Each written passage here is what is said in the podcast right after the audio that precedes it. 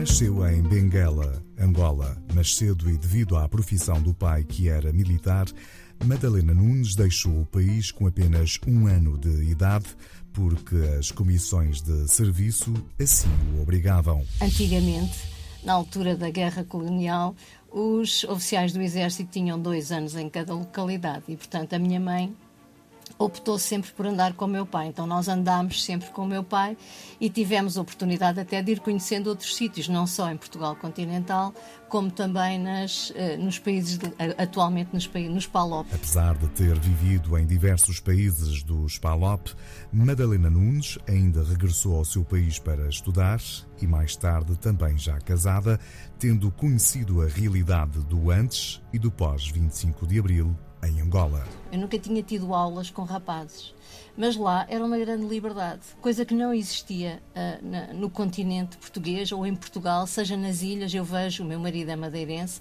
e eles aqui também tinham o liceu separado, rapazes para um lado, raparigas para o outro.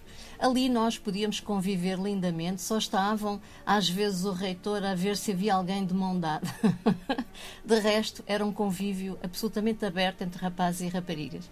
E quando foi a, a viagem de fim de curso, do meu sétimo ano, uh, houve uma série de rapazes que não voltaram. E nós ficámos todas, muito todas e todos. Mas o que é que lhes aconteceu? Foram para a visita de estudo e não voltaram. E depois soubemos, assim, por segredo, juntaram-se aos movimentos de libertação.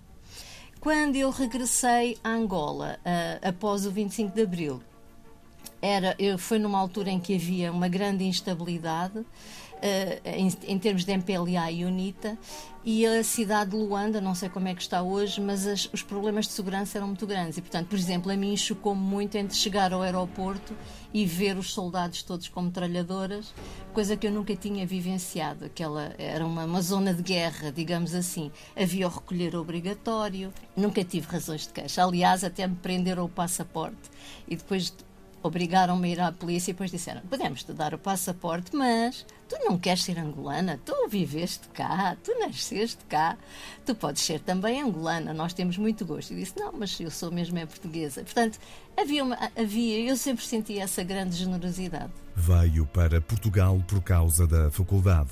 E sim, sentiu as diferenças entre o país onde nascera e aquele onde agora vivia. Não me senti uma imigrante, mas sente-se uma diferença de ambiente muito grande, porque eh, Portugal era Portugal continental, o Portugal do continente era muito mais fechado do que era Angola. E aquilo é um mundo era um mundo até até havia Coca-Cola e em Portugal continental não se podia beber Coca-Cola, que era proibido. Até isso lá havia. Um, e portanto é, era, e era um ambiente muito aberto, muitas festas, até porque o clima assim o proporcionava.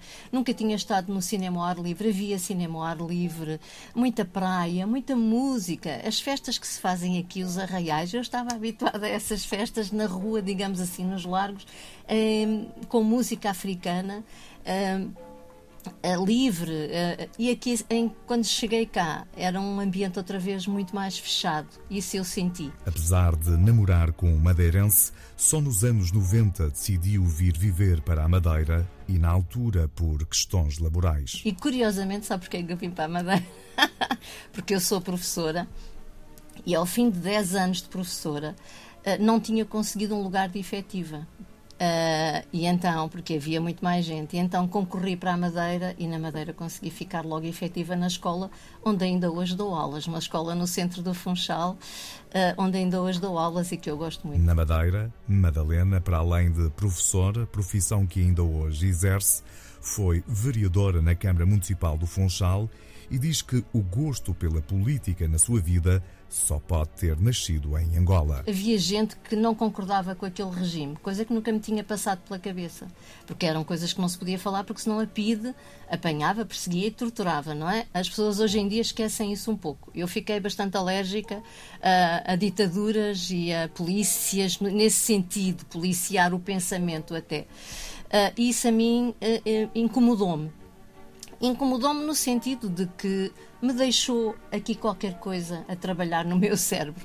Por isso eu sempre que depois apanhei o 25 de Abril. E o 25 de Abril foi uma, uma coisa absolutamente maravilhosa. Ainda por cima, eu apanhei o 25 de Abril, tinha eu uh, eh, 18 anos. E 18 anos, aquilo é uma festa completa. Vir para a rua, toda a gente amiga, aos montes, milhares de pessoas em Lisboa. Aquilo era o primeiro, primeiro de maio. Aquilo foi assim uma coisa que só quem viveu.